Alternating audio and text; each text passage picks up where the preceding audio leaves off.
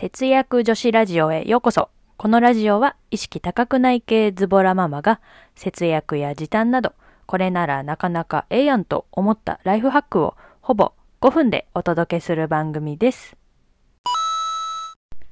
はい。2021年1月14日です。昨晩、ラジオの構成を考えていたら眠れなくなり、今朝、寝坊しかけた節約女子です。危なかった、危なかった。えー皆様はいかがお過ごしでしょうか？最近、ラジオを聞いていただけることが増えてきて、リスナーさんはどんな情報を発信したら楽しんでもらえるかなとか、めっちゃ考えちゃうんですよね。せっかく聞いてもらうんだったら楽しくてちょっと有益なものを発信したいと常に試行錯誤、うん、というか瞑想しております。あ、でですね、あとちょっと宣伝なんですが、えー昨日ブログで楽天ポイントを二重取りするテクニックという記事を投稿しております。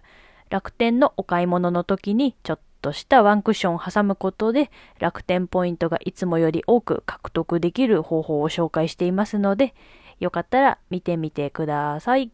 ということで始めていきたいと思います。今日はユニクロコーデが安っぽく見えないポイントとは？というテーマでお届けしていきたいと思います。えーユニクロは安くて丈夫で重宝している方も多いですよね。私も洗濯した後に乾燥機までガンガン回して大丈夫なユニクロをヘビーユーズしております。ただ、ユニクロのコーデって、いまいち垢抜けなくてやぼったい印象になってしまって、いまいち決まらないという方も多いのではないでしょうか。そこで今日はユニクロコーデが安っぽく見えないポイントとはということでお話ししていきたいと思います。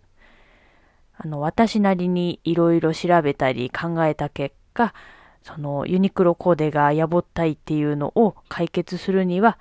えーなんとなくでユニクロを着ない自分なりのおしゃれポイントを一つ作るというのがいいんじゃないかなと思います。ユニクロって着やすいからつい今日はこれでいいかとなんとなく着ちゃうんですよね。それだとやっぱりなんかおしゃれな感じとはちょっと遠い感じになりがちかなと思います。で、なんとなくできるんじゃなくて、えー自分なりのちょっとしたおしゃれポイントを一つ作るように意識してみるといいんじゃないかなと思います。例えば、ニットとパンツのよくあるコーデですね。にシャツをプラスしてちょっと裾を出してみるとか、パーカーとパンツのよくあるコーデに、えーちょっとしたこうヘアアレンジとかヘアアクセサリーつけてみたりを取り入れてみるとか、帽子とかちょっと小物を取り入れてみるとか、で、少しおしゃれを意識したワンポイントで結構変わってくるんじゃないかなと思います。